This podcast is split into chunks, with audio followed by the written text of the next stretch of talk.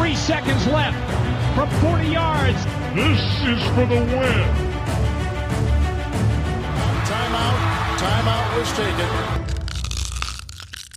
Fly, Eagles, fly on the road to victory.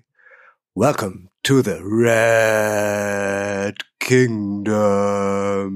Red Kingdom. Daddy möchte, dass ich zum Einstieg singe. Und das mache ich dann auch. Und damit hallo und herzlich willkommen zur neuen Folge von Icing the Kicker, dem NFL-Podcast in Kooperation zwischen dem Kicker und der Footballerei. Ihr habt es alle mitbekommen. Das Duell um den Super Bowl am 12. Februar in Glendale, Arizona steht fest. Die Nummer eins der NFC Conference, die Philadelphia Eagles, treffen auf die Nummer eins der AFC Conference, die Kansas City Chiefs. Das bedeutet, der Super Bowl-Sieger der Saison 2017 trifft auf den Super Bowl-Sieger der Saison 2019 und es ist zusätzlich ein Gipfeltreffen der bis dato besten Teams in der aktuell laufenden Saison 2022. Football Herz, was willst du mehr? Eagles Chiefs das ist ein Kräftemessen mit Dutzenden Geschichten. Es ist der Kelsey Bowl, weil mit Travis und Jason erstmals zwei Brüder gegeneinander nach der Football-Krone greifen. Es ist irgendwie auch der Andy Reid Bowl, weil der Head Coach der Chiefs zuvor lange Trainer der Eagles war und, und, und, und, und. Wir erzählen euch heute alles, was ihr rund zehn Tage vor dem Super Bowl wissen müsst. Wir, das sind Detti aus der Footballerei. Moin, Detti. Hallo, Kutsche das war, also das war das erste Mal dein Gesang nicht schrecklich schön, sondern wirklich schön. Also ich bin wirklich begeistert und du kannst sehr gut singen. Jeder, der was Nächte, anderes sagt, ist ein Lügner. Ich habe nächtelang geübt und ja. das Rappen mal zur Seite gestellt. Michael vom Kicker ist auch dabei. Moin, Michi. Guten Morgen, Kutsche. Von mir kriegst du auch den gelben Recall-Zettel. Nee, ich freue mich, dass jetzt auch wieder nach längerer Zeit mal wieder dabei sein darf. Ich glaube, beim letzten Mal war Deutschland gefühlt noch bei der WM dabei, als ich noch hier war. Äh, und die Packers noch im Playoff-Rennen. Naja. Fühlt du, sich Michi, wie eine dann an dieser Stelle äh, frohes neues Jahr an dich, ne? Ja, und frohe Weihnachten. Und, ja. ja, genau. Ich hoffe, du hattest schöne Weihnachten. Schuan aus der Footballerei ist auch am Start. Moin, Schuan. Ole, ole, da ist er wieder. Grüß euch. Bevor wir richtig einsteigen, wir haben uns heute was Besonderes überlegt, wie wir euch auf den Super Bowl vorbereiten können, wollen wir noch ein paar News mit euch besprechen. Äh, allen voran ähm, geht es natürlich um Tom Brady. Olle Brady nenne ich ihn immer. Ich möchte das an dieser Sache nochmal klar, an dieser Stelle nochmal äh, klarstellen, ähm, weil sich da jemand beschwert hat, in Anführungszeichen. Ich meine das nicht despektierlich und auch nicht abwertend. Ganz im Gegenteil, den Begriff Olle kenne ich von früher ähm, eher in wertschätzender Richtung. Als Olle wird, wird jemand bezeichnet, der schon lange dabei ist ähm, und viel gewonnen beziehungsweise erreicht hat. Ja, ich weiß, es gibt auch irgendwie den Begriff deine Olle oder so, aber so ist das gar nicht gemeint. Also wenn ich von Olle Brady spreche, dann meine ich das eher wertschätzend. Daddy, Tom Brady ist am 1. Februar 2022 zurückgetreten aus der NFL. Dasselbe hat er am 1. Februar 2021 allerdings auch gemacht. Traust du dem Braten schon? Ist der Goat jetzt wirklich am Tschüss sagen? Oder meinst du, er entscheidet sich in den nächsten Wochen beziehungsweise Monaten dann doch noch wieder um. Nein. Also, ich glaube, man kann nur einmal vom Rücktritt zurücktreten, oder? Also, das, da sind wir uns, glaube ich, alle einig. Was noch dafür spricht, ist halt die, die Art und Weise, wie er dieses Video, das gestern kursierte, hat er, glaube ich, auf Twitter zuerst gepostet, äh, wie emotional er da war, wie wenig Shows drum gab. Also er saß da irgendwie von einem Häuserblock in Ostberlin vermutlich und hat dann halt gesagt, danke an alle meine Teammates, meine Coaches, meine Competitors und äh, hatte auch ein bisschen Tränen in den Augen und das wirkte schon sehr, Achtung, authentisch. Und ich glaube nicht im Vergleich zum letzten Jahr, als es ja geleakt wurde, irgendeiner auf Twitter hat es gepostet, das hat dann Brady nicht gepasst, weil er wollte es ja verkünden mit einem Hype-Video, wie er in den schwarz-weißen Sonnenuntergang spaziert oder in so ein leeres Stadion. Das war das Gegenteil davon, deswegen nehme ich es ihm diesmal ab. Äh, ich hatte übrigens gedacht, du, du meinst, ähm, du fängst mit Olle Schuhan an, weil der hat ja auch schon sehr viel erreicht und ist sehr lange dabei. Also. Ja, und, und Schuhan ist für mich auch Olle Schuhan. Schuhan ja. ist richtig Olle. Und, aber Brady ist auch Olle, weil also ich, ich, ich würde mich dafür nicht entschuldigen, weil du meinst natürlich alt die Haut wird lederig, er ist 45, es wird Zeit, sich zu verabschieden. Und ich denke mal, das ist damit gemeint. Und wer, wer dich jetzt in, auf eine andere äh, Bahn schieben will mit irgendwelchen Complaints, ja, der ist zu alt, das ist ein Spiel für junge Leute und der ist ein Phänomen. Und ich finde auch genauso, Detti, wie du sagst, der saß in einer ähm, Strand, Strandbar in Hellersdorf und hat sich dann verabschiedet. Am Ende des Tages war es das so. Und, ähm, und ähm, ich finde interessant, wie die Leute, ähm, teilweise auch, da kommen mir die Tränen, auch ihr Jungs, habt in einer WhatsApp-Gruppe geschrieben, dass euch da die Tränen kommen. Und also der junge Mann oder der, der olle Mann muss euch nicht leid tun. Es ist seiner Zeit. Der ist, der ist weit über Ablaufdatum und hat eine unglaubliche Karriere hingelegt. Ist für mich der absolute Goat. Äh, ich bin Riesenfan von Brady, also versteht mich da nicht falsch, aber es ist, er ist ein, ja, Unikat. Also er ist, ein, er ist ein ganz was Besonderes, weil das wird ihm in der neueren NFL keiner nachmachen, so lange noch zu spielen die werden älter, weil sie mehr geschützt werden, aber ich glaube, diese Titelsammlung, sieben Super Bowls, etc. etc. Da kommen wir sicherlich noch drauf zu sprechen. Das ist natürlich der, ja, also für mich ist der was ganz, ganz Besonderes und ähm, der Abgang jetzt fand ich witzig, weil das so gar nicht ganz besonders war. Aber gut, ähm, ich finde, das ist an der Zeit und der Olle Schuhan sagt, der Olle Bredi soll mal abtreten. Ja, wahrscheinlich ist es sogar, wir hatten glaube ich schon mal drüber gesprochen, fast ein Jahr zu spät, oder? Also wir hatten letztens schon mal drüber gesprochen, dass er letztes Jahr ja nochmal dieses, dieses krasse Playoff-Comeback hatte und auch letztes Jahr die Regular Season wirklich gut gespielt hatte. Ähm, hat er nicht gereicht gegen die Rams, obwohl er dieses Mega-Comeback nochmal hingelegt hat. Aber was ihn jetzt endgültig vielleicht auch bewegt hat, Ian Rappaport sagt ja, es war die Familie, könnte auch einfach die Tatsache gewesen sein, dass er halt in diesem Jahr wirklich nicht mehr der mega Quarterback war, der die letzten Jahre noch war. Er war immer noch überdurchschnittlich, aber er hat jetzt halt auch nicht mehr zur absoluten Elite gehört. Und ich kann mir schon vorstellen, dass es so ein Competitor wie Tom Brady auch wurmt, wenn es, wenn es dann so weit kommt. Ähm, von den Bucks hat er sich ja mehr oder weniger schon verabschiedet gehabt. Und dann wäre halt die Frage gewesen, mit welchem Team er überhaupt nächste Saison nochmal hätte unterschreiben können, um Super Bowl Contender zu sein. 49ers wären da vielleicht noch in Frage gekommen, aber da kann ich mir jetzt auch nicht unbedingt vorstellen, dass die ihn vielleicht überhaupt wollten. Die haben Trey Lance immer noch. Ähm, Daddy, was denkst du, wer, wer, wer spielt denn überhaupt bei den 49ers dann nächstes Jahr Quarterback, wenn es Brady nicht wird? Naja, Shanahan hat ja gestern in der PK gesagt, relativ eindeutig. Und ich bin mir jetzt nicht sicher, so im Nachhinein, ob äh, diese zwei Bilder, die da von Jimmy G äh, letzte Woche gepostet worden sind während des Spiels, also zweimal breit gegrinst hat, was ich immer echt schwierig finde, weil ich meine, das ist schon eine sehr selektive Wahrnehmung, während einer Niederlage den Spieler auf der Bank oder an der Sideline ähm, zu fotografieren und zu sagen, ah, schau mal an, dem ist es ja alles egal, der lacht sich ja kaputt. Ja gut, also das ist ähm, übertrieben, aber vielleicht ist da doch was vorgefallen, keine Ahnung. Also Shannon war auf jeden Fall sehr entschieden, meines Erachtens, äh, auf die Frage, ob Jimmy G denn eventuell doch noch Teil des Kaders ist in der nächsten Saison. Gesagt, nein. Brock Purdy fällt jetzt wirklich länger aus. Ähm, es ist jetzt von sechs Monaten die Rede oder sogar noch länger, je nachdem, was ist. Diese Tommy Surgery ist da, steht da im Raum, hat irgendein Arzt, der natürlich nicht sein Behandlerarzt ist, aber hat so ein bisschen ähm, behauptet, dass das passieren könnte. Ja, und dann hast halt Trey Lance. Und das ist immer noch ein Versprechen. Und eine schwere Verletzung für einen mobilen Quarterback. Ich weiß es nicht. Also äh, Brady zu den 49ers hätte durchaus Sinn gemacht. Vor allem kommt er ja aus Kalifornien. Ähm, ich hatte auch was gelesen von den Detroit Lions, weil er ja in Michigan auf dem College war. Aber gut, das kannst du mit Jared Goff wahrscheinlich jetzt nicht machen. Und dann wäre noch Las Vegas im Raum gestanden. Da wäre er halt zu Josh McDaniels zurückgekehrt. Aber ich glaube, dieser Kader äh, und so wie das alles ähm, zusammengekrümelt ist, äh, gerade gegen Ende der Saison äh, bei den Raiders, das glaube ich wäre jetzt kein, kein Team gewesen, das sich Brady da zum Abschluss nochmal reinsetzen will. Also wahrscheinlich ein oder zwei Jahre zu spät, wie wir es schon besprochen haben. Auf der anderen Seite hat er halt jetzt nochmal, war da nochmal zweimal in den Playoffs und hat äh, noch, noch einen Playoff-Sieg erreicht in den zwei Jahren. Also dieses Jahr lag es nicht an ihm, sondern an der Defense und an Todd Bowles und an diesem Team, was irgendwie dysfunktional war und dann im wahnsinnig schlechten Lauf spielt, das macht für einen Quarterback auch nicht einfach, wissen wir alle. ob nun ähm, Raiders oder Jets oder 49ers oder Lions, überall wird Tom Brady in Zukunft wieder auftauchen, weil wir sollten festhalten, er fällt sehr weich, weil er wird jetzt TV-Experte, den Vertrag hat er ja schon längst unterschrieben. 350 Millionen Dollar, also da wird er noch mehr verdienen als als Spieler.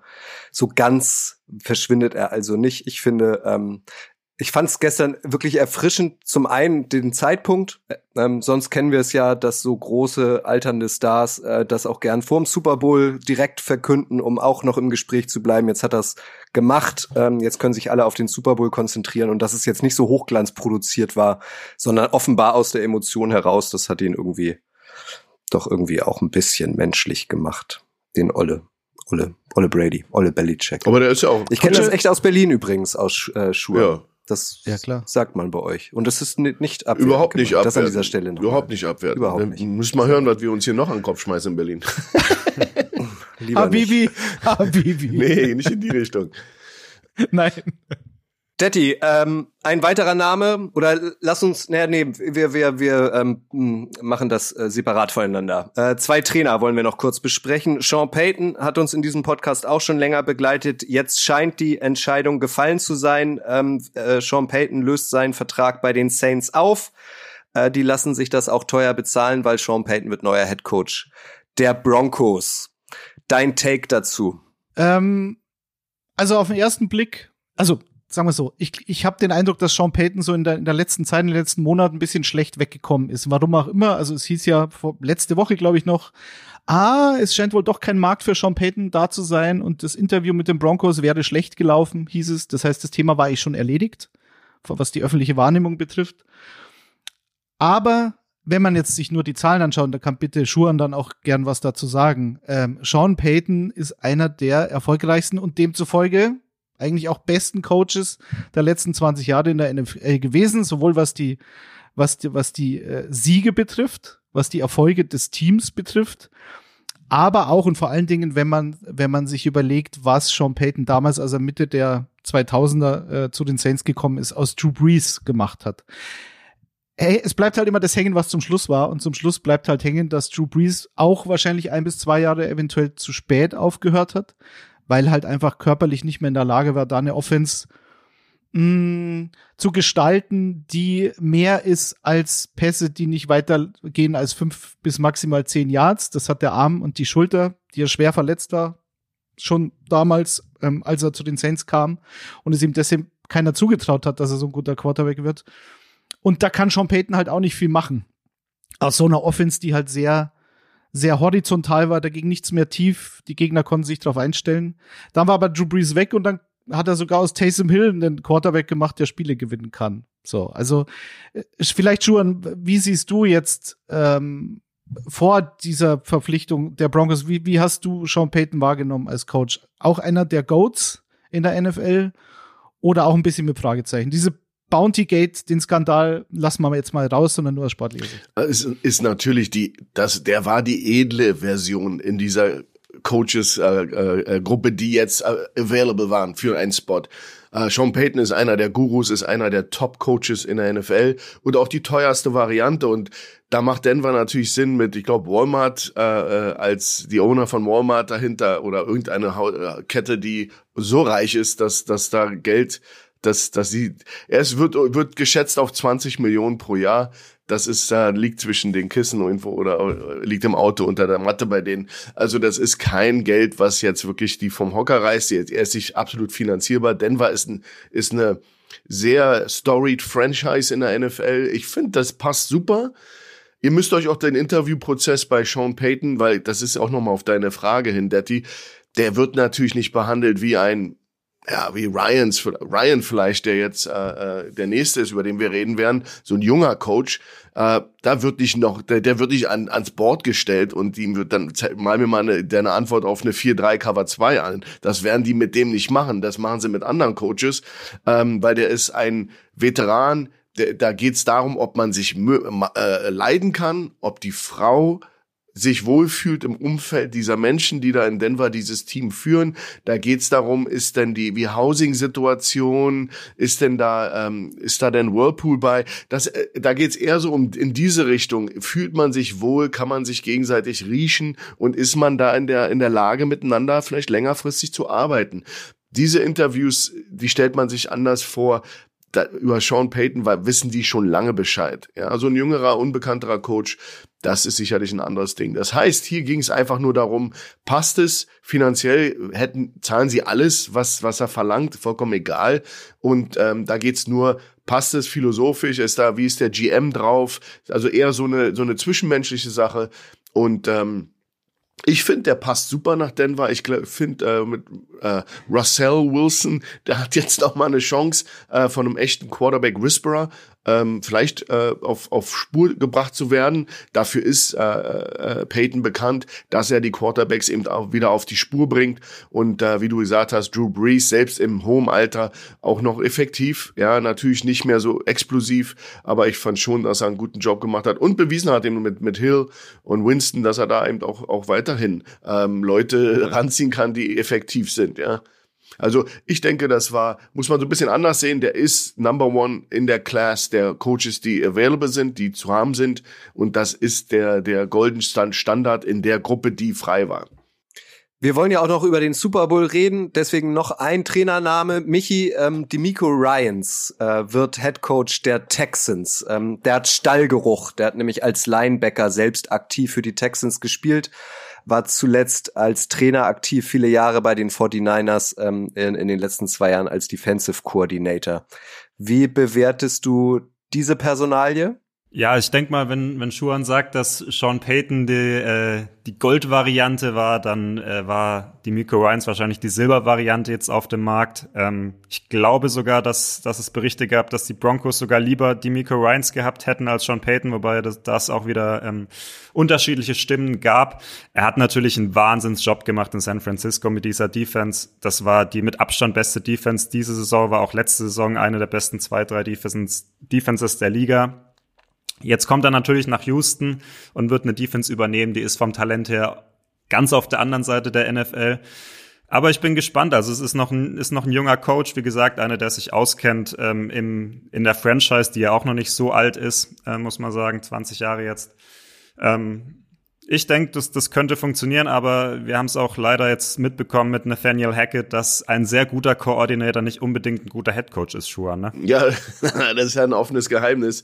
Ähm, äh, fällt euch auch auf, dass die letzten äh, beiden Defense-Koordinatoren der 49ers beide Headcoaches geworden sind? Also wir haben ja äh, äh, Robert Salah, der, der ja bei den äh, Jets jetzt ist und da war die Defense ja auch super. Also vielleicht liegt es auch ein bisschen am Personal und Lynch und die Leute, die im Backoffice sind, dass die da eben eben auch super Personal bekommen, um dann eben so eine so eine Defense hinzustellen, weil machen wir uns nichts vor, auf dem Papier ist das natürlich auch richtig, ja, ist eben doch ja stattliche stattliche äh, äh, Kader, der da steht in der Defense und und ohne dem dem äh, Coach Ryans da jetzt was abzu, abzunehmen, der hat dann einen super Job gemacht, aber man, man es fällt auf, dass es äh, jungen Leuten leicht fällt, in San Francisco erfolgreich die Defense zu koordinieren. Also da fällt ja anderen Leuten sehr, sehr viel schwerer. Und daran seht ihr, seht ihr, dass es höchstwahrscheinlich wie, wie die alte, der alte Spruch im Football eben, es ist nicht die, es sind nicht die X und O's, also die Schemata, sondern es, ist, es sind immer die Jimmys und Joes, also die Jungs, die du aufs Feld schickst. Das ist so eine alte Adage im, im Football und äh, die ist so wahr. Im Football hast du die besseren Spieler, wirst du die Spiele gewinnen. Und das ist eben, glaube ich, die letzten vier, fünf, sechs Jahre in 40, bei den 49ers in der Defense der Fall gewesen. Ich glaube, jetzt, wenn man, wenn man es einen Tag nachdem dann das verkündet wurde, bei den beiden Teams so betrachtet, dann hat es schon bei beiden sehr gut gepasst. Wie du schon sagst, Schuan, ähm, Sean Payton passt nach Denver, weil Denver muss Russell, muss es hinkriegen, dass Russell Wilson funktioniert. Das ist ein 245 Millionen Dollar Commitment über die nächsten Jahre, aus dem du aber nicht rauskommst. Du kannst ihn nicht cutten, du kannst ihn nicht traden, du frisst so viel so viel äh, äh, Dead Cap in deinem Salary Cap, das ist nicht machbar. Und du hast jetzt schon das Problem, dass du natürlich sowohl für Wilson als auch jetzt für Sean Payton, ich glaube, das war, was Kutsche gemeint hat, First-Round-Picks hergeben musstest, um sie zu bekommen. Das hast du jetzt getan. Und der, die Grundvoraussetzung bei den Broncos ist, die Offense muss funktionieren, Russell Wilson muss funktionieren. Also war natürlich Payton die naheliegendste Variante. Bei den Texans ist, glaube ich, für einen jungen Coach wie Ryans die beste Variante, auch viel besser als, als Denver meines Erachtens, weil du hast junges Talent in Houston, das, auch gerade in der Defensive, er kommt von der Defensive, das hast du gesehen, auch zeitweise während der Saison. Du hast ein Team, was einen guten Spirit hat, meines Erachtens. Die ominöse Woche 18, wo sie dann ihren, ihren First Overall Pick hergeschenkt haben. Ich mache jetzt hier Anführungszeichen, sieht man nicht im Podcast. Ähm, also, das äh, fand ich geil, weil das Team einfach lebt. Das fand ich gut. Ähm, unabhängig davon, wer da aus diesem Kader dann nächste Saison noch dabei ist. Aber du hast halt auch elf Draft Picks nächstes Jahr. Du hast eine clean Slate auf Quarterback. Du kannst natürlich theoretisch mit Davis Mills gehen, aber ich finde Davis Mills das ist jemand, den kannst du starten lassen, ist ein, wäre ein hervorragender Backup, hat auch noch Potenzial, aber du kannst halt jetzt an Nummer zwei auf Quarterback gehen. Und wer da jetzt übrig bleibt, das ist halt das Problem, dass du nicht die Eins bist. Und die Chicago Bears ja jetzt auch gesagt haben, sie gehen mit Justin Fields. Das heißt, dieser First Overall Pick ist for grabs. Ne? also die, die, die Bears werden sich Trade-Angebote anhören von den Colts, von den Panthers und so weiter. Und dann musst halt schauen, mit wem du rauskommst. Bryce Young, Will Levis, äh, CJ Stroud, wir werden sehen, einer von den dreien wird es vermutlich werden.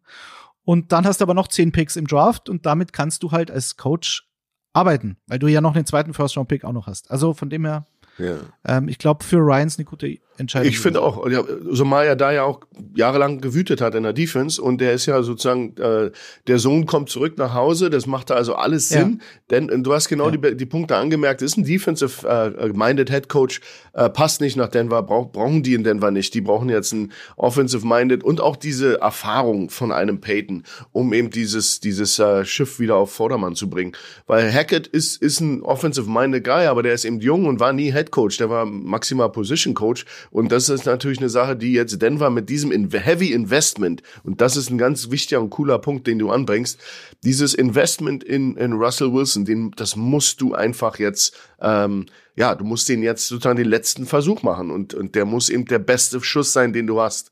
Und Peyton ist dieser Schuss. Daran werden wir uns auf jeden Fall nach dem Super Bowl weiter ähm, orientieren und abhangeln. Michi, der Super Bowl. Traditionell äh, ist zwischen den beiden Championship Games in der NFL und dem Super Bowl immer ein Wochenende spielfrei, weil der glorreiche Pro Bowl steigt. Ähm, deswegen haben wir jetzt diese Folge und die Folge nächsten Donnerstag von Icing the Kicker um euch optimal auf den auf das Super Bowl Duell vorzubereiten.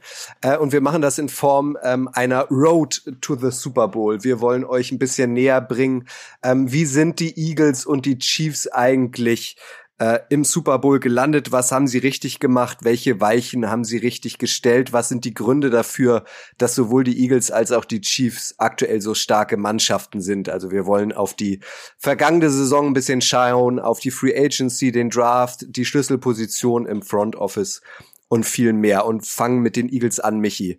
Ähm, die standen auch letztes Jahr im Super Bowl, äh, im Super Bowl, in den Playoffs, sind dort allerdings ähm, direkt raus in der ersten Runde gegen nämlich Tom Brady, hatten neun Siege und acht Niederlagen. Das war anständig, weil es die erste Saison ähm, von Head Coach Nick Siriani war. Jetzt haben sie aber eine richtige Schippe nochmal draufgelegt. 14 Siege, nur drei Niederlagen in der Regular Season. Dazu zwei weitere souveräne Erfolge mit jeweils nur sieben Gegenpunkten in den Playoffs. Was ist in den letzten zwölf Monaten in Philadelphia Positives passiert, ähm, dass, dass die Weichen so gut nachgestellt, nachjustiert werden konnten? Ja, also ich glaube, dass Howie Roseman halt einfach, der General Manager, sehr viel richtig gemacht hat. Also dessen Vorgehen, das erinnert mich so ein bisschen an mich selbst, wenn ich Madden Franchise Modus spiele. Also ich, ich versuche dann im Vergleich. Ja, äh, ich gewinne auch öfters mal einen Super Bowl, naja. Äh, aber, aber immer nur auf äh, niedrigem Schwierigkeitsgrad, nein. Äh, ich versuche da nämlich auch immer auf jeder Position einen Spieler zu haben, der mindestens 80 overall hat, ne? Weil ich, ich mag es nicht, eine Schwachstelle zu haben du bist in meinem ein Roster. Fuchs. Ich, ich mag es nicht, eine Schwachstelle im Roster zu haben und ich glaube, äh, Howie Rosen mag das auch nicht. Der ist nämlich genauso vorgegangen. Er ist wirklich aggressiv auch dabei vorgegangen. Er hat gesehen, okay, wir haben Nachholbedarf auf Receiver. Er hat einen First-Round-Pick für AJ Brown ausgegeben. Sie hatten Nachholbedarf auf Cornerback. Er holt James Bradbury. Und trotzdem schafft er es irgendwie durch seine Trades. Jetzt auch die Saints hat er wieder abgezogen, dass sie nächstes Jahr trotzdem noch den 10th Overall-Pick haben. Also Howie Roseman, der ist für mich sowieso schon mal der Official of the Year, weil er einfach schlauer ist als viele andere. Und das muss man so klar auch sagen. Er ist auch schlauer als ich denn ich, und da muss ich Abbitte leisten, lag bei den Eagles komplett daneben vor der Saison. Detti, ich kann mich noch dran erinnern, wie wir unser Power Rankings, äh, unsere Power Rankings in der Offseason gemacht hattest. Ich glaube, du hattest sie auf Nummer 8 oder so, was mir schon deutlich zu hoch war. Allerdings muss ich sagen, ähm, das lag in erster Linie bei mir daran, dass mir bei Jalen Hurts bisschen die Fantasie gefehlt hat, ähm, weil er mir persönlich als Passer zu limitiert war, letzte Saison noch. Das hat man dann auch in den Playoffs gesehen, als er gegen die Buccaneers da komplett abgeschmiert ist. Also erstens hat er dann einen Schritt nach vorne gemacht, Kutscher, um auf, um auf, dein, um auf deine Frage zurückzukommen. Und zweitens hat aber auch Nick Sirianni, der Coach, einfach da ein System geschaffen, das seine Stärken maximiert und seine Schwächen minimiert. Also wo er mit seiner Athletik im Run-Game punkten kann, wo er nicht so viele Third and Longs vor sich hat, wo er viel über seine Spielintelligenz, die er ja wirklich, die wirklich hoch ist, lösen kann und wo er auch nicht so oft äh, die Pässe in die ganz engen Fenster anbringen muss. Und man muss einfach sagen, die Eagles hatten, ich weiß nicht, wie ihr seht, meiner Meinung nach das kompletteste Team einfach in dieser Saison. Da gab es einfach keine Schwachstellen. Äh, ich weiß nicht, ob man die 49ers da noch nennen kann, aber für mich sind die Eagles das kompletteste Team in der NFL, weil ich wüsste nicht, wo sie wirklich schwach aufgestellt sind also weil du Howie Roseman ansprichst, das ist natürlich, wenn man nicht nur auf die letzten zwölf Monate ähm, sich bezieht, sondern auch ein bisschen weiter zurückgeht. Howie Roseman war ja beim letzten Super Bowl Sieg, beim ersten Super Bowl Sieg der Franchise ja auch schon verantwortlich und er hat es geschafft, dieses Team nach so einer katastrophalen 2020er Saison so komplett umzudrehen. Ich glaube von den, sag ich mal, wichtigen Spielern vom letzten Super Bowl Sieg sind eigentlich nur noch Brandon Graham, der ewige Brandon Graham, Fletcher Cox, Jason Kelsey und Lane Johnson, glaube ich, im Kader. Das sind natürlich immer noch absolute Säulen, aber er hat es halt geschafft. Er wurde, glaube ich, er war ja schon mal bei den Eagles und wurde dann von Chip Kelly hinaus komplementiert, kam da wieder zurück, hat es geschafft, ein Team ähm, zusammenzubauen, das halt mit Doug Peterson und ähm, Nick Foles den Super Bowl gewinnt. Oder in Klammern Carson Wentz, der war ja der Starter über weite Teile der, der Saison, bis er sich dann verletzt hat und hat auf sehr hohem Niveau gespielt und dann schafft es halt ein paar Jahre später mit so einem Jalen Hurts wieder dazustehen. Es gab ja jetzt im November in dieser Saison, ich glaube November war es, hm, gegen Houston ein, ein Vorfall, in Anführungszeichen, da hatten sie ein Spiel und ähm, Howie Roseman stand so an der Sideline oder ist so in Richtung Zuschauertribüne gegangen und dann hatte ein Eagles-Fan so, so ein Schild hochgehalten, ähm, Howie, you are forgiven. Ähm, Howie, wir vergeben dir für deine ganz schlimmen Draftpicks Nelson Aguilar, Arcega Whiteside und Jalen Rieger. Jalen Rieger übrigens ein Pick vor Justin Jefferson gedraftet worden von Howie Roseman. Und die waren alle durchgestrichen und drüber stand AJ Brown. So. Und dann hat Roseman todernst gesagt, I'm forgiven for your first fucking Super Bowl. Fuck you, hat er gesagt. Danach haben sie aber abgeklatscht und noch ein Selfie gemacht. Das geht aber auch nur in Philadelphia, glaube ich, dass du, dass sich der GM und die Fans einfach mal beschimpfen und danach abklatschen. Also, das Environment ist, ist rough bei den Eagles, aber man liebt sich trotzdem. Und ähm, das ist halt dieses Geheimnis von Roseman. Immer wieder versuchen, versuchen, bei den Receivern daneben hauen, dann sich sagen, okay, ich probier's diesmal gar nicht, ich gebe einfach einen First-Round-Pick für einen guten Receiver ab und mache dadurch mein Quarterback stärker. Und äh, Schuhan, die Free Agency. Und Schuhan war einer der absoluten Eagles Truther und das als Cowboys-Fan. Letztes Jahr im Sommer schon. Das hat er nicht nur einmal hier gesagt. Du hast gesagt, die Eagles brillante Offseason gespielt, da habe ich dir zugestimmt, weil sowohl Free Agency, Draft kann man immer nicht beurteilen, hat sich aber auch als gut herausgestellt als auch Trades, die er dann sogar in der Saison noch gemacht hat oder Free Agents, ähm, die auf der Straße saßen, um Schwachstellen zu besetzen. Schuhen, ist es alles aufgegangen, oder? Ja, es ist, es ist wie, wie es ist gekommen, wie ich es gesagt habe. Also du hast, du hast, genau. das war aber auch auf äh, merklich zu, zu spüren, dass die äh, Eagles da absolut ihre Hausaufgaben gemacht hatten. Das ist ein Prozess, der läuft nach meiner Meinung auch schon länger als jetzt die letzte Offseason. Das, die haben schon letztes Jahr angefangen, hatten ja, die haben seit letztem Jahr die beste Offensive Line, eine der besten Top 2, 3 Offensive Lines der NFL. Laufspiel ist monströs bei ihnen schon letztes Jahr gewesen. Die waren nur eindimensional und sind deswegen unter die Räder gekommen. Und das hat eben ein, ein, ein äh, Howie Roseman dann, Roseman dann gesehen und hat dann adjusted und sozusagen die Stellschrauben gestellt gefällt. Ich, was ja bei ihm auch super ist, wie er mit der Cap umgeht, mir, dass das überhaupt finanziell möglich ist, was sie da machen. Es sind ja immer, viele Leute sind ja helle Köpfe in der NFL, aber die können dann einfach nicht wegen äh, Strukturierung der Verträge. Da wurden sicherlich im Hintergrund viele Dinge gemacht, dass eben auch ein, Damican Sue noch mitten in der Saison gesigned wird, um ihm die Lauf-Defense noch zu stärken, der dann ja auch ein, zwei äh, crucial Plays macht, ja, in, in den Playoffs. Und das sind so Dinge, die, die Bradbury, wie, wie Michael angesprochen hat, das sind Dinge, da, da fragen sich die Giants bis heute, warum haben wir den eigentlich gehen lassen, ja. Und das sind so die Dinge, die, die äh, beeindruckend sind. Aber es sieht für mich eben nach, nach, einem, nach einer Franchise aus, die hat einen Plan, die haben, da sehe ich, rede immer von dem roten Faden, den man sieht. Man muss irgendwie so diesen roten Faden sehen, dass da nicht ja wild einfach nur ein Flickenteppich zusammengebaut wird, sondern die bauen dieses Team in, in Philadelphia seit ein, zwei Jahren eben echt auf. Und jetzt ist es am, am, am Climax und sie sind jetzt da, wo sie hin wollten. Und wenn sie ähm, mit dem Geld hinterherkommen, wenn sie diese ganzen Sachen im Auge haben, dann wird ihnen auch ein LA Rams Schicksal erspart bleiben, weil wenn sie, wenn, wenn Howie Roseman das gut gemacht hat, ich, wir haben ja nicht den Einblick in alle Finanzen, dann können die auch noch nächstes Jahr wieder ins Super Bowl kommen. Die sind so stark. Wir müssen sehen, wie die Free Agents Verträge sind. Wer muss neu, neu gesigned werden? Bla, bla, bla. Das muss man sehen. Fällt so ein Team auseinander. Aber jetzt ist das ihr Jahr. Und für mich ist das, ähm, ja, ne, ne, also da, dass sie da sind, wo sie sind, ist für mich keine Überraschung. Jetzt musst du natürlich äh, den Sack zumachen. Und was man, also was für mich herausragend ist, ist ja diese D-Line. Ja. Also du hattest eine Defense in 2021, du hast es schon gesagt, das beste Laufspiel hatten sie eh. Dass Jalen Hurts mit AJ Brown den Sprung machen könnte, ist jetzt auch keine Überraschung. Und dass Jalen Hurts inklusive Playoffs dann 15 Rushing Touchdowns zustande bringt, entspricht der Athletik dieses Spielers. Aber dass du eine Defense, die auf Platz 31, was die Sex betrifft, 2021 stand, übrigens ähnlich wie bei den Chiefs, mhm. die jetzt auf Platz 2, was Sex betrifft, in der Regular Season gelandet sind mit 55 und die Eagles hatten 70 Stück. Jetzt haben sie ja noch einige oben draufgelegt in den Playoffs. Unglaublich, ja. Was haben sie gemacht? Hasen Reddick, absolut genialer Move, über den haben wir auch schon gesprochen. First Round Pick in Arizona, die wussten nicht, was sie mit dem machen sollen. Ist das jetzt ein Linebacker? Ist es ein Edge-Spieler? Was, was, was ist, soll das eigentlich sein? Die Eagles machen genau das nach einem guten Jahr in Carolina, die ihn aber dann auch nicht behalten konnten. Auch nicht gewusst, was sie damit machen sollen. Ja, genau. Aber da hat er ja sogar produziert, ja. da hat er ja schon einige Sex, aber hat er halt nur einen Einjahresvertrag unterschrieben, war da also dann wieder Free Agent, kommt nach Philadelphia, ähm, unterzeichnet drei Jahre 45 Millionen, jetzt im Nachhinein Schnäppchen. 15 Millionen pro Jahr, pro Jahr ist ein Witz. Für so einen Edge-Spieler, der 16 Sex hat und dann in so einer D-Line steht mit, mit Graham, der alte Graham, der hatte 11-6. Josh Sweat, 11-6. Hargrave, 11-6. War ja auch so ein Signing. Hargrave vor ein paar Jahren. Ähm, von Howie Roseman.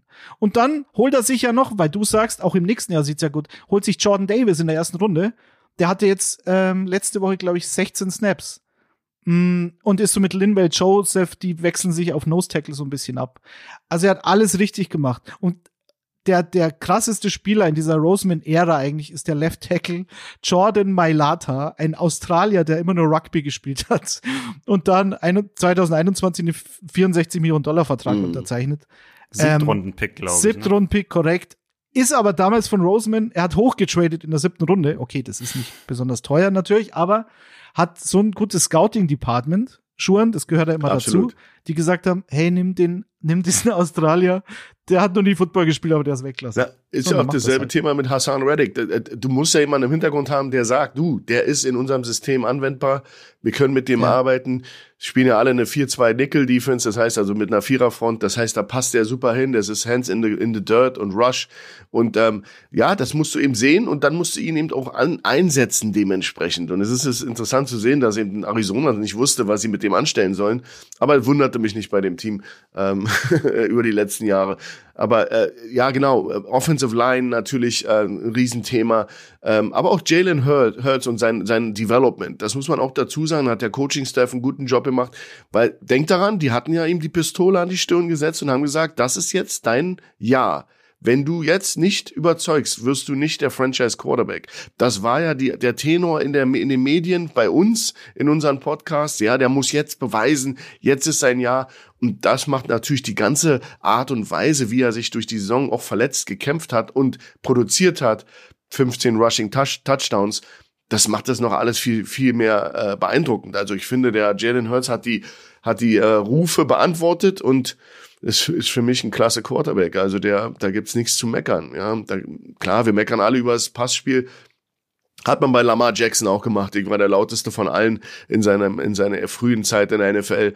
Jetzt ist er ein klasse, klasse Quarterback. Die gibt den jüngsten Zeit. Aber Jalen Hurts ist, ist für mich, äh, auch, auch jemand, der, der einen wichtigen Part spielt weil der hat die Rufe beantwortet und ist sozusagen, äh, hat dieses Team auch als Leader in den Super Bowl geführt, weil die, diese Ansammlung von Talenten muss natürlich auch angeführt werden. Und ich habe, also ich habe mir sagen lassen, dass der eben ein echter Anführer ist, dass der jemand ist, der eben auch diesen Locker Room im Griff hat. Und das äh, ist ganz, ganz wichtig bei der ganzen äh, Equation hier, die wir zusammenstellen. Michi, lass uns ähm, bei der Road to the Super Bowl jetzt auch nochmal die Chiefs dazu nehmen. Ähm, Schuan hat es eben gesagt, oder ihr alle habt es eigentlich gesagt, äh, die Eagles waren auf dem Höhepunkt mit ihrem Super Bowl-Sieg in der Saison 2017. Dann hatten sie ähm, aber auch ein paar schwächere Saisons. Das ist bei den Chiefs ein bisschen anders. Die haben seit 2016 immer ihre Division gewonnen, die NFC West, ähm, sind in den letzten fünf Jahren immer mindestens bis ins AFC Championship Game äh, gekommen, ähm, haben es bis heute auch dreimal gewonnen, 2019 in der Saison sogar den Super Bowl. Ähm, 2020 ähm, gegen die Buccaneers bekanntlich verloren. Also die sind eigentlich dauerhaft richtig, richtig stark. Nun haben sie wieder den Super Bowl erreicht. Welche kleinen Stellschrauben, sagt man ja immer, ähm, hat sich denn in der, haben sich denn in der Entwicklung der Chiefs in der laufenden Saison noch besonders deiner Meinung nach zum Vorteil entwickelt? Also ich glaube, bei den Chiefs ist es weniger als bei den Eagles die kleinen Stellschrauben, sondern eher das, das große Ganze. Und wenn wir da diese Road to the Super Bowl äh, ansprechen, da ist der allererste Wegweiser, glaube ich, vor zehn Jahren gestellt worden mit der Verpflichtung von Andy Reid als Coach. Ähm, den haben sie 2013 geholt, der war davor bei den Eagles, du hast es ja schon angesprochen. Äh, man wusste schon damals, das ist einer der besten in the business. Übrigens, äh, vielleicht an der Stelle noch ganz interessant, Nick Sirianni war davor bei den äh, bei den Chiefs im Coaching-Staff war Wide Receivers Coach und Andy Reid hat ihn dann nicht übernommen. Also die hätten eine gemeinsame Vergangenheit haben können, haben sie aber nicht gehabt hat, jetzt. Hat, hat. Äh, ich habe aber letztens gesehen, dass Andy Reid gesagt hat, man hat ihm schon damals gesagt, dass für ein großartiger Coach Sirian ist, aber er wollte immer seine eigenen Leute. Naja, kann man im Nachhinein immer gut sagen. du bist naja. super, aber tschüss. Ja, der, der, der, hätte, der hätte ihm gefährlich werden können. Das darfst du nicht vergessen. Das ist auch immer Überleben in, in dem Haifischtank. Hattest du diese Situation Hatten wir auch alle schon? Diese, diese Jungspunde, die dann irgendwie an deinem Stuhl sägen. Also Andy Reid ist schlau. Also so breiter ist, so schlau ist er. Ja, und wenn wir jetzt, wenn wir jetzt dann, dann weiter äh, sprechen, ist halt Andy Reid natürlich die eine große Stellschraube, Kutsche, die du angesprochen hast. Und die zweite ist natürlich dann Patrick Mahomes, äh, 2017, dieser Move im Draft, der auch wirklich bold war, muss man sagen. Sie waren zur Erinnerung an 27 eigentlich im Draft und sie gehen, sie waren das Jahr zuvor in den Playoffs mit Alex Smith, der damals auch gar kein schlechter Quarterback war, der natürlich bisschen begrenzt war in seinen Möglichkeiten, aber alles andere als ein schlechter Quarterback. Und dann gehen sie halt von 27 hoch auf Position 10. Also deutlich höher als so normale Trades im Draft ablaufen in der ersten Runde. Massiv, massiver Trade-up. Und das für Patrick Mahomes von einem Spieler, der dem schon damals bisschen so dieses Boomer-Bust-Label angeheftet hat. Ähm, den hatten, glaube ich, bei weitem nicht alle so hoch auf dem Board. Ich habe letztens noch mal das ESPN-Ranking gefunden ähm, vor, der, vor dem Draft, wo er auf Platz 52 liegt, Patrick, Patrick Mahomes. Ähm, einen Platz übrigens vor Deshaun Kaiser. Kennen wir vielleicht auch noch ein bisschen. Ja, Den haben die Browns Packers, in der zweiten Runde genommen. Packers und Später Browns auch bei den Packers gewesen. Mittlerweile gar nicht mehr in der Liga, hat gar keinen Vertrag mehr. Kaiser Also dieser Trade. Kaiser, es, äh, kurz, äh, kurz, Michael, es gab ein, ein äh, T-Shirt der Footballerei, da stand Kaiserschmarrn drauf. Das war meine Idee. Und der hat es mir nicht zurückgezahlt. Nee, der war scheiße. Aber Michael, Michael ja, dieser, dieser, dieser Jump von, von Reed damals, ähm, ich weiß nicht, ob euch, euch allen bewusst ist, dass ähm, Sean Payton schon auf Lauerstellung war äh, für Mahomes. Ich habe einen Artikel irgendwo gelesen, dass das äh, dass, dass, äh, dass die ganz, ganz still waren und Mahomes so ein bisschen das Geheimnis war und keiner hat sich anmerken lassen, dass sie ihn haben wollten. Aber Peyton war auf Lauerstellung und der fiel ihm in den Shows und dann hat Chicago oder wer auch immer, hat dann diesen Trade gemacht mit äh, Buffalo, Buffalo, und hat, dann sind die leapfrogged vor seine Nase und haben ihm den, haben ihn den vor der Nase weggenommen. Also das war das, dieser, dieser legendäre Mahomes Pick und Draft äh, ab. Das müsst ihr mal nachlesen. Das könnt ihr finden im Internet. Das ist super detailliert erklärt worden und wie die Stimmung im, im, im War Room, im Draft Room war damals bei, bei Sean Payton, glaube ich. Und das war also irre, dass, wie die den ihm noch mit einem Leapfrog, also der war schon am Feiern fast. Und dann kommt der gute alte, das Walross Andy Reid. und alle wussten sehr wohl, wie gut der Junge ist und haben ihn dann weggeschnappt. Coole Dafür Geschichte. müsst ihr nicht ins Internet gehen. Lest ein Buch, das ist nicht so schädlich für die Augen. Patrick Mahomes, die unglaubliche Geschichte des NFL-Superstars. Da steht das natürlich alles drin. Wer hat das geschrieben? Alexander von Kutzkowski? Kann das sein? Ja, so einer. Ja. Habe ich auch gehört. Hab ich das, Erschien im Edelfall. Habe hab ich das aus deinem Buch? Kann sein. Irgendwo habe ich es gelesen. Bestimmt. Bestimmt. Michi, du warst aber aus noch nicht Internet fertig. sicher nicht. Nee, nee, Kutsche, du hattest ja eigentlich, glaube ich, nach der, äh, nach der aktuellen Saison gefragt. Da war ich jetzt ein bisschen abgedriftet. Ähm, da muss ich ja wiederum sagen, bei den Eagles lag ich ja komplett daneben. Bei den Chiefs hatte ich bisschen besser, besseres Näschen. Also die habe ich von Anfang an als Super Bowl-Sieger getippt gehabt, obwohl sie ja in der Offseason da ein bisschen kleiner geredet wurde, gerade nach dem Abgang von Tyreek Hill den sie natürlich nicht ersetzen können und auch nicht konnten. Auch Tyron Matthews weggegangen, ähm, der der Anführer der Defense war. Da gab es dann öfters mal so ein bisschen, war die Rede von der Wachablösung in der AFC West, nachdem vor allem die Chargers ja groß investiert haben, die Broncos haben Russell Wilson geholt, die Raiders haben Devante Adams geholt, alle haben aufgerüstet und bei den Chiefs hatte man so einen Eindruck, okay, das Roster ist vielleicht eher ein Tick schlechter als letzte Saison, aber es hat sich eben gezeigt, diese Kombination, die 2013 Andy Reid, 2017 Patrick Mahomes, der dann auch noch ein Jahr äh, sitzen durfte und dann wirklich in ein perfektes System mit Tyreek Hill und Travis Kelsey reinkam, dass das halt einfach dich trägt. Wenn du, das sind einfach die beiden wichtigsten Positionen in einer NFL-Franchise, sind der Head Coach und der Quarterback. Und da sind die Chiefs top aufgestellt. Da sind, haben sie jeweils also Mahomes ist der beste Quarterback der NFL, fraglos für mich. Andy Reid ist einer der besten zwei, drei Head Coaches in der NFL für mich. Und dann haben sie aber auch gute Moves gemacht in dieser Offseason. Also Tyron Matthew haben sie mit Justin Reed ersetzt, der vielleicht nicht ganz so laut ist, vielleicht nicht ganz so der Anführer wie Tyron Matthew, aber auch ein hervorragender Safety, keineswegs schlechter. Und auf Receiver haben sie dann in die Breite investiert, viele unterschiedliche Spielertypen geholt. Valdez Scantling, Smith Schuster, die beiden Doppelnamen. Und dann während der Saison noch Kadarius Tony. So hatten sie halt Kelsey als klare Nummer eins und dann halt so ein breites Arsenal an Spielern Nummer zwei, drei, vier. Gute O-Line und das reicht Mahomes dann mehr oder weniger schon. Ja, und wenn du bedenkst, dass sie ohne all diese Jungs in Super Bowl gekommen sind, weil die haben Reed verloren im ersten Play und zweiten Play. Sie haben die Receiver sind gefallen wie, wie die wie, wie die Fliegen, umgefallen wie die Fliegen in dem Spiel. Äh, also das ist schon äh, famos, was die da geleistet haben. Und das spricht für Patrick Mahomes, dass die eben auch äh, eine gewachsene Truppe sind. Aber für mich am auffälligsten war eben auch Chris Jones in der Defense. Wir müssen mal über die Defense reden, die ja wirklich ja die, die Bengals verkloppt haben. Die haben die, die Front äh, äh in den Trenches dominiert, die, die Front der, der äh, Chiefs. Chris Jones äh, hingestellt, das war schon witzig zu sehen, mal als End, mal Inside.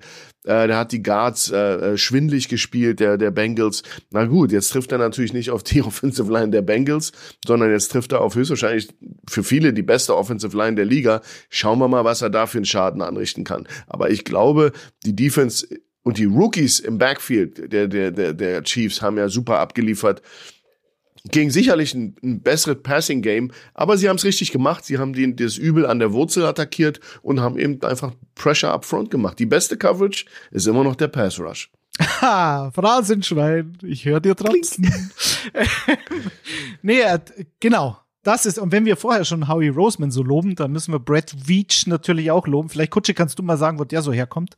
Ähm, der ist, fliegt unter dem Radar äh, der GM der Kansas City Chiefs, weil natürlich immer jeder über Andy Reid spricht, aber du hast ein Playoff-Spiel, verlierst äh, Snead, deinen besten Cornerback, nach paar Snaps, so, und dann, und dann hast du halt Trent McDuffie, Joshua Williams, Jalen Watson. Jalen Watson, über den haben wir auch schon gesprochen in dieser, in dieser Sendung, äh, zu Beginn der Saison, weil da ist ja Trent McDuffie ausgefallen, der First-Round-Pick.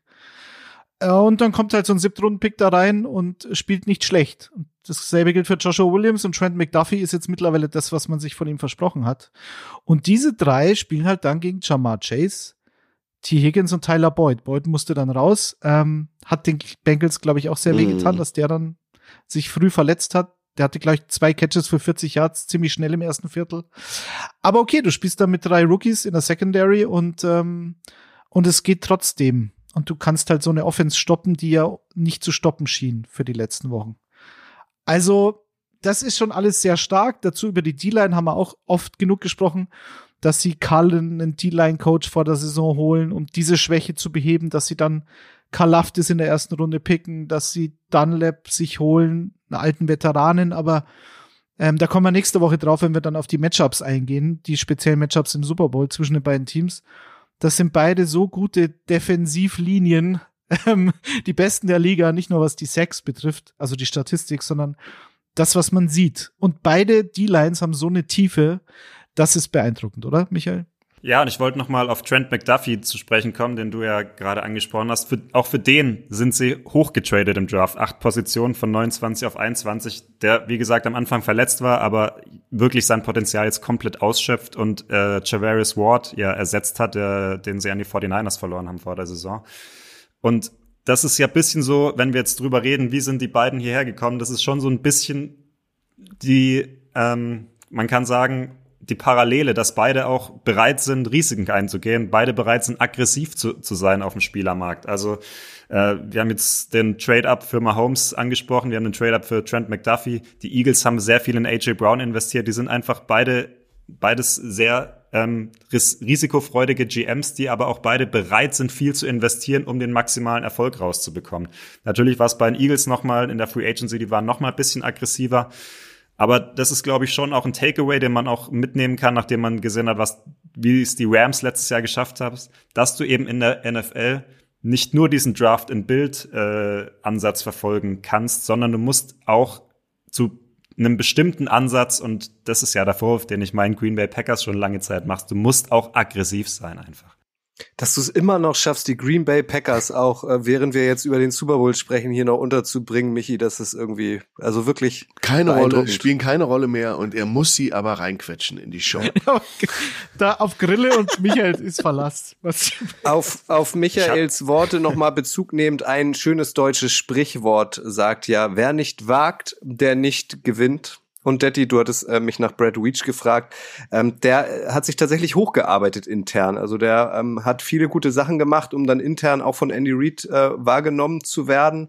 Und der hat auch so einen Draft Day Moment äh, rund um Patrick Mahomes. Auch der hat wie in dem Film äh, zu Hause einen Zettel von seiner Tochter bekommen.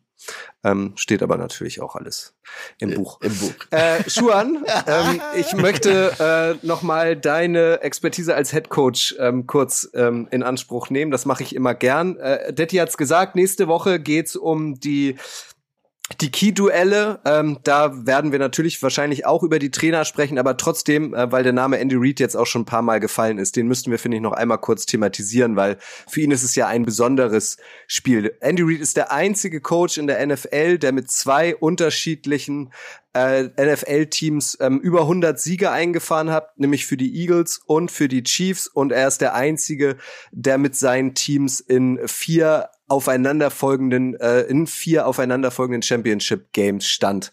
Nämlich viermal mit den Eagles und jetzt, wir haben es vorhin schon gehört, fünfmal in Folge mit den Chiefs. Mit den Eagles, Schuan, ist ihm der große Erfolg aber verwehrt geblieben. Den Super Bowl hat er erst mit den Chiefs geholt. Jetzt geht's gegen die Eagles der wird doch, du hast gesagt, der hat schon alles gesehen, ein, ein Schlachtross, ein Walross, der wird doch noch mal irgendwie besonders heiß jetzt sein, äh, es auch den Eagles zu zeigen, weil damals musste er gehen, weil er halt den großen Wurf nicht geschafft hat. Oh, das ist jetzt natürlich eine schwierige Frage, weil ich ich denke mal, in seinem Alter und was der jetzt schon abgeliefert hat, nachdem er weg ist aus Philadelphia, ich glaube, der muss gar keinem mehr was beweisen. Und das, ist, das ist, sollte auch so sein Ansatz sein. Ob da noch Animositäten sind hinter, hinter den Kulissen zwischen, äh, zwischen dem Management und Ownership der Eagles und ihm, keine Ahnung. Ich weiß nur, dass er, dass er ein schönes Zuhause gefunden hat und dass er ähm, sicherlich ähm, ein Verhältnis mit dem Siriani hat, der für ihn ein Emporkömmling ist, der wird sicherlich, ist der ja aus einer anderen Generation, das wird sicherlich eine Rolle spielen, wenn er mit seinen Freunden seinen, seinen äh, Chicken Wings isst oder seinen Hamburger und äh, oder sein Hotdog und dann wird er mit seinen engsten Freunden natürlich schon über Siriani herziehen und sagen, was ist dieser Emporkömmling, dem musst du es jetzt zeigen. Das ist so. Am Ende des Tages hat er ihn eben auch nicht übernommen. Das fand ich über, dass Michael das erwähnt hat, fand ich, dass es ist ein, ist ein, äh, ja, da ist Raum für ein bisschen Feuerwerk äh, unter den beiden, weil das natürlich schon sticht bei einem Siriani, wenn wir das mal umdrehen, der natürlich sagt, okay, ich bin jetzt hier der zwar der Emperkömmling, aber ich bin die Zukunft. Das hört man ja mal wieder. Ich bin die Zukunft. Wir sind die Zukunft. Äh, du bist ein Auslaufmodell. Da muss man nur ganz, ganz vorsichtig sein im Football, weil im Football, im Football in vielen Aspekten ist eben auch wie ein guter Wein. Football Coaches werden besser, je älter sie werden, weil sie mehr Erfahrung haben. Du hast eben Organisationen, wenn sie gut geführt werden, werden im Laufe der Zeit immer besser. Also es ist wie ein guter Merlot oder was auch immer, ja, den trinkst du eben lieber, wenn er, wenn er ein bisschen gestanden hat. Und das müssen die jungschen Kerle wie ein Siriani eben auch mal verstehen. Du hast natürlich so ein Flash in the Pan, McVay, der dann explodiert in LA, ist dann plötzlich mal ein Feuerwerk.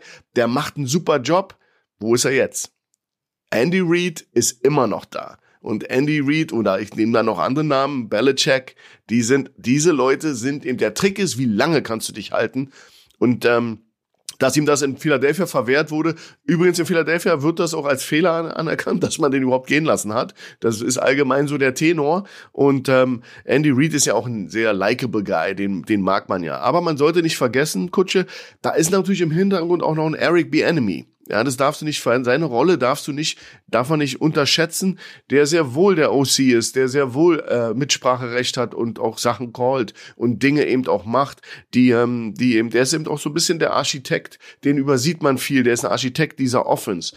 Und ähm, ähm, der macht zum Beispiel einen super Job, weil mit dem Abgang von Hill haben die ja auch ihr Angriffsspiel verändert oder adaptiert. Ja, das ist mehr horizontal geworden, nicht mehr so viel vertikal. Die haben viele Dinge verändert. Das musst du mal erstmal hinkriegen. Und die haben das seamless geschafft und sind eben weiterhin, äh, auch das bedeutet auch, dass Mahomes sich verändern musste in seiner Spielansetzung, ja, wie er, wie er das Spiel angeht, dass er eben auch die Spielzüge doch noch mehr verlängern muss, dass er noch mehr lesen muss. Und das haben sie super gemacht. Und äh, Pacheco war ein guter Griff als Running Back. Ich finde, da ist viel Gutes gelaufen und deswegen sind sie im Super Bowl, weil sie eben eine solide NFL-Franchise und nicht erst seit gestern sind. Der gute Merlot Detti, das ist so ein bisschen wie der gute Dacia, oder? Äh, bei, man muss bei Merlot allerdings aufpassen, wenn er zu lang steht, dann wird halt Balsamico draus. Deswegen, also all, allzu lange stehen lassen. Keine gute. Ja, ich bin Whisky-Trinker, tut mir leid, ich habe mich nicht, das ja. war das, was mir einfiel. kein, kein, kein Ding. Den kann man, den kann man stehen lassen, solange man will. Lasst uns ähm, auch an dieser Stelle, weil ähm, sie werden nicht gegeneinander spielen im Super Bowl, deswegen werden wir sie wahrscheinlich nächste Woche nicht ansprechen, aber an dieser Stelle nochmal über den Kelsey Bowl sprechen, über Travis und Jason Kelsey. Äh, sind Brüder. Der eine, nämlich äh, Jason, ist Jahrgang 87. Er ist also ein bisschen älter als sein Bruder Travis. Der ist Jahrgang 89. Äh, Jason ist Center bei den Eagles. Travis ist ähm, Tight End bei den Chiefs. Beide sind sehr treue Seelen. Also ähm, sowohl Jason bei den Eagles als auch Travis bei den Chiefs haben ihren äh, ihr Team, von dem sie gedraftet wurden, nie verlassen, sind immer noch da. Ähm, und das muss man an dieser Stelle mal erwähnen, weil es gibt ähm, wirklich außergewöhnliche Dinge, was die beiden betrifft. Also sie kommen im Gegensatz zu vielen anderen aus der NFL nun wirklich wahrlich nicht aus einer Sportfamilie. Vater Ed ist Vertriebsmitarbeiter im Stahlbusiness und Mutter Donna ist Bankangestellte.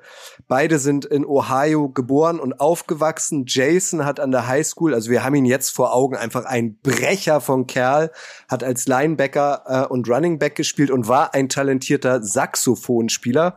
Mag man sich mit seinen Riesenpranken gar nicht vorstellen. Travis hat früher als Quarterback gespielt, hat auch mal gesagt, ähm, er würde sich selbst auch eine Karriere als Quarterback äh, in der NFL zutrauen. Beide waren zusammen an der University of Cincinnati, also auch das haben sie irgendwie zusammen gemacht, haben zwei Jahre sogar zusammengespielt, nämlich 2-9 und 2-10. Wie heißen die nochmal, Kutsche? Das sind die, die also, Beercats, die bekannten Beercats.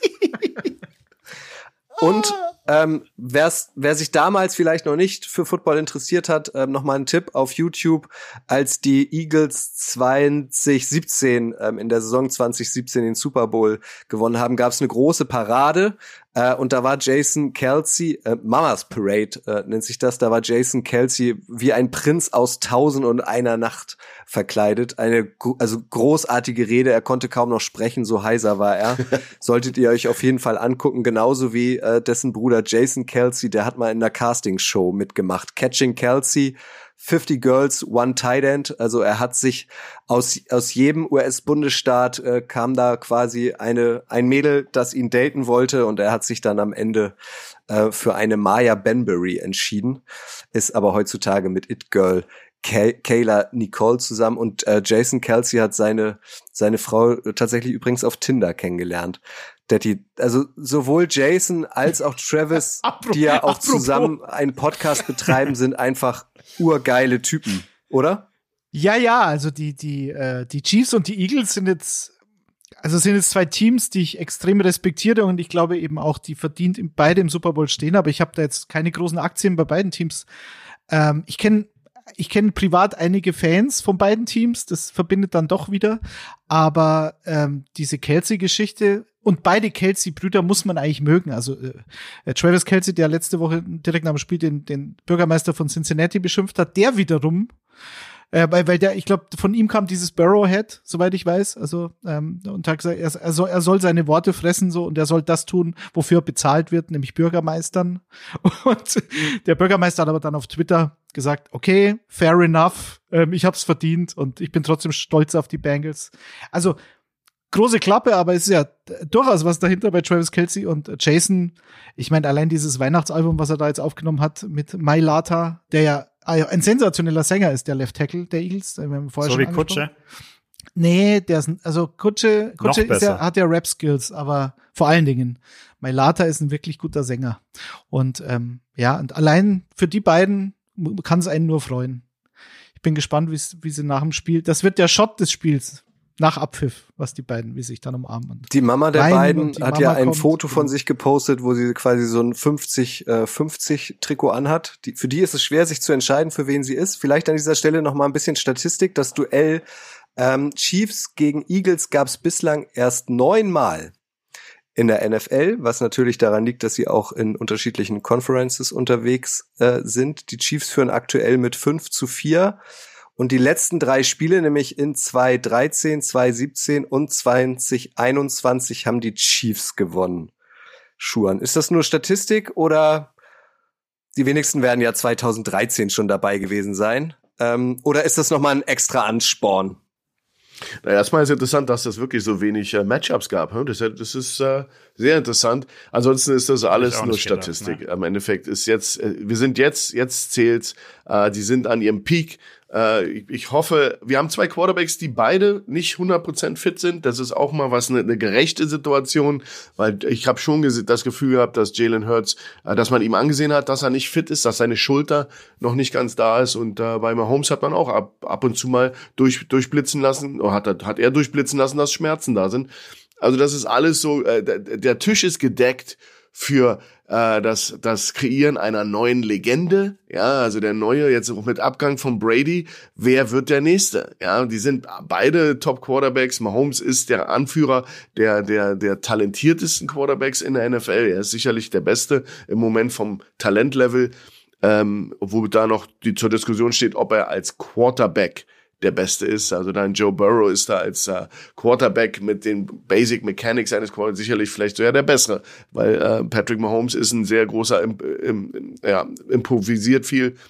Aber egal, am Ende des Tages ähm, ist das, in, ist, sind das alles, ist das Schall und Rauch, äh, Kutsche, Stats von 2013 oder alle Dinge. Für mich ist es äh, jetzt heute, wir leben im Heute und wir haben jetzt zwei komplett andere Teams da. Und ich glaube, die Franchises haben ihre Gesichter sehr verändert über die letzten zehn Jahre. Und ähm, ja, ich denke mal, exciting times für Philadelphia, weil das ist eine Stadt, die die lebt dem Football. Und ähm, so schnell hintereinander zweimal im Super Bowl zu sein, hätte auch sich vor ja vor 2017 keiner keiner gedacht bei Philadelphia, ich nicht, weil Philadelphia lief unter Ferner und da war für mich kein, kein Anwärter auf den Super Bowl. Für lange Zeit waren die kein Anwärter für mich auf den Super Bowl, komischerweise. Dann lenke ich euch nochmal in eine andere Richtung und wir sprechen noch einmal über den Hauptschiedsrichter.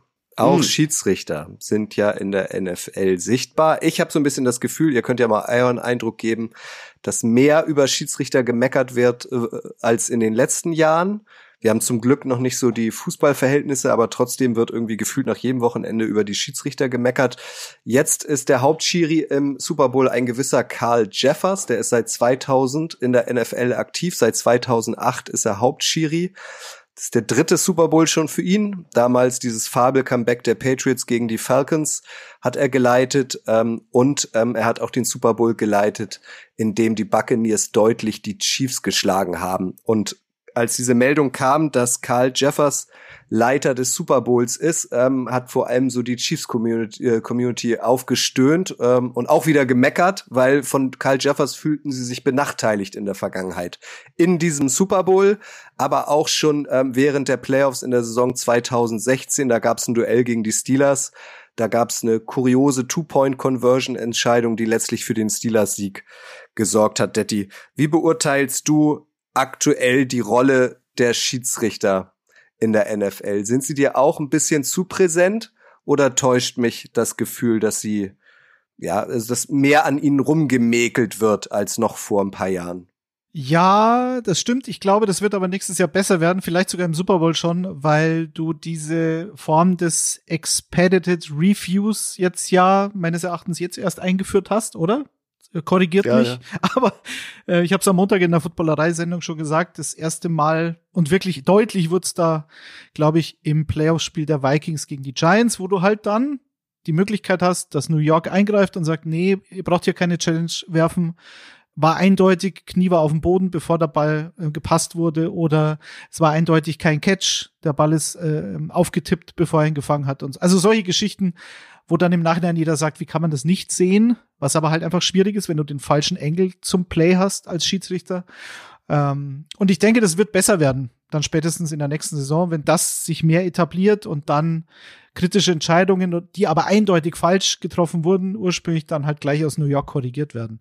Und ansonsten, Michael, was Schiris betrifft, wo ist Dennis Eitekin, wenn man ihn braucht? Deswegen, ähm, der Traumschiri im Super Bowl, den gibt's nur einen, aber der ist im falschen Sport. ja, übrigens hier auch äh, bei mir um die Ecke, kommt ja fast direkt aus Nürnberg, Dennis Eitekin. Ja, ja. Ähm, zu Karl Schäffers vielleicht noch ein äh, Randfact, den ich gelesen habe. Er ist, glaube ich, der Referee, der die meisten Strafen in der ganzen Liga verteilt. Ne? Ähm, kann natürlich dann auch noch mal eine, ein, ein Faktor werden im Super Bowl. Also er ist einer der, äh, ich glaube, bei den Lehrern hat man gesagt, der Rotstift sitzt locker, bei ihm sitzt die gelbe Flagge locker. Okay, aber damit kann man doch leben, oder? Wenn man weiß, dass das seine, sein Stil ist. Mir geht's nur immer bei so Sachen, Kutsche, darum, dass die eine, eine bestimmte Linie fahren und dass sie mhm. die konsequent verfolgen. Und wenn Herr Schäffers dann jemand ist, der viel wirft, okay, dann wissen das die beiden Teams, die kennen sich sowieso schon seit Jahrzehnten, die wissen, äh, äh wie der Mann funktioniert. Und ich finde auch dieses ganze Aufregen im letzten Spiel, Osai hat, hat Mahomes außerhalb der, der, der Linie einfach ja, umgeblatzt. Das ist einfach Fakt. Ähm, wenn der, wenn der Backjudge aufs Feld rennt und äh, ähm, mit den Händen wedelt und sagt, der Spielzug muss gestoppt werden, was man ja auf dem Film gesehen hat, dann gilt der Spielzug nicht. Da kann man, das ist wahnsinnig bitter gewesen äh, für die Bengals, aber am Ende des Tages sich darüber aufzuregen, du siehst den Backjudge aufs Feld rennen und den Spielzug stoppen wollen und wenn wenn dann ist das, dann ist der Spielzug null und nichtig. Da hat da wurde nichts falsch gemacht. Das ist einfach so. Ist es bitter? Ja, war ich selber aufgeregt und erzürnt in meinem Sessel? Ja, aber dann am Ende des Tages hast du dann die Einstellung gesehen, wo der der, der, der, der äh, Official aufs Feld rennt, damit bremst er diesen Spielzug und, und macht den tot. Und das ist einfach so. Ähm, hätte man Holdings, ja, aber da gehen wir wieder, da reden wir wieder über die Linie, die gefahren werden soll. Also Holdings war jetzt eine Sache, die wären nicht viel geworfen in dem Spiel. Hätte man relativ früh im Spiel sehen können, dass die eben da relativ lange Leine ließen, die, die Schiedsrichter, weil das ging nicht offensichtlich nur in eine Seite. Die haben viel durchgehen lassen äh, und um der Offense Line zu helfen, hat nur den Bengals nichts geholfen, weil Jones so eine Naturgewalt ist, dem ist scheißegal, ob du ihn festhältst, der, der landet trotzdem äh, auf deinem Quarterback. Aber ich finde diese ganze Diskussion müßig. Natürlich musst du ein Auge drauf haben, wegen Wett, seit die Wetterei und diese Wettbüros Einzug in die NFL genommen haben, musst du da sensitiv sein kein Thema, ja, aber ich glaube, dass das ja ein bisschen ist immer ganz witzig zu sehen. Und ich und ich schüre ja das Feuer auch immer noch mit so ein paar Memes oder in meiner Story über Insta, ich liebe es, die die, die das so ein bisschen anzufeuern mit witzigen Sachen, einfach weil es witzig ist, aber am Ende des Tages fand ich jetzt äh, bisschen viele Flaggen, aber teilweise eben auch absolut verdiente Flaggen, die man dir, die, du musst dir die Flaggen auch teilweise verdienen. Und wenn du undis, äh, undiszipliniert bist, dann können die Schiedsrichter nichts für. Das Problem ist immer nur, wenn sie in den Vordergrund geschoben werden, weil der beste Schiedsrichter ist, der in, in Anonymität bleibt und dem man, wo man am Ende nicht weiß, wer war eigentlich der Whitehead. Das wäre immer der Wunsch der NFL, ist aber in so einer hitzigen um Umgebung wie ja, Link, Link Stadium in, in Philadelphia nicht möglich. Olle Detti, Olle Michi, Olle Schuan und Olle Kutsche. Das ist auch die Besetzung nächste Woche Donnerstag in Icing the Kicker. Ihr müsst euch also gar nicht an andere Stimmen gewöhnen. Dann werden vor allem die drei angesprochenen ähm, über die Key-Duelle sprechen, die Key-Matchups. Da wird's dann noch sportlicher. Da bereiten wir euch dann noch intensiver auf den Super Bowl vor. Detti Michi, es wird aber mal wieder eine Sonderfolge, Sonderfolge am kommenden Sonntag schon geben von Icing the Kicker. Was habt ihr denn da vor? Genau, und da müssen sich die äh, Zuhörer und Zuhörerinnen ja dann doch noch an was anderes gewöhnen, denn äh, ich werde moderieren, nicht du, Kutsche. Ähm, also doch noch mal ein bisschen Umgewöhnungszeit für die für die Leute und äh, bis Sonntag noch Schonfrist quasi. Nee, was haben wir vor? Ähm, wir werden die großen Icing Honors bestreiten. Wir werden die Awards vergeben. Äh, nächste Woche Donnerstag sind ja die offiziellen NFL Honors. Wir haben uns gedacht, die paar Awards, die uns die die da verteilen, reicht uns nicht. Wir machen noch bisschen was extra. Wir haben uns noch paar eigene Kategorien überlegt. Da könnt ihr, glaube ich, gespannt drauf sein. Die werden wir dann auch feierlich verteilen in einer feierlichen Zeremonie. Daddy, du wirst auch deinen Konfirmationsanzug anziehen, ne? Ja, äh, selbstverständlich, weil den man, sieht man im Podcast noch besser als auf Video. Deswegen mache ich das. das. Man spürt's dann. Man spürt ja, wie die Leute angezogen sind. Du würdest ja merken, wenn jemand hier äh, ja. irgendwie in der Unterhose da sitzt. Was natürlich hier keiner tut. Nein. Oder vielleicht doch. Könnt ihr einmal alle aufstehen?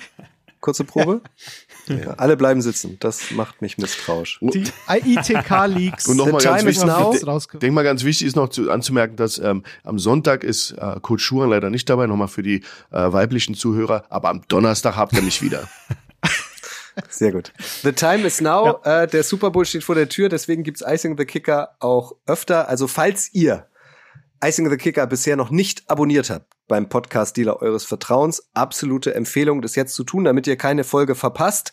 Am kommenden Sonntag gibt es eine Folge, eine Sonderfolge. Nächste Woche Donnerstag gibt's wie immer eine Folge. Das ist dann wirklich die Folge, ähm, wo es nur noch wenige Stunden bis zum Kickoff sind des Super Bowls und an dem Montag, Minuten nach Ende des Spiels, da hast du viel versprochen, sagen wir mal eine Stunde, eine Stunde nach Ende des Spiels äh, gibt es dann auch noch mal eine frische Folge mit frischen Eindrücken und Emotionen von uns ähm, rund um den Super Bowl. Falls ihr ihn nicht gucken könnt, könnt ihr es dann nachhören. Also drückt gerne auf Abonnieren und Michi, wir haben ja auch Lust auf viele Sternchen, richtig?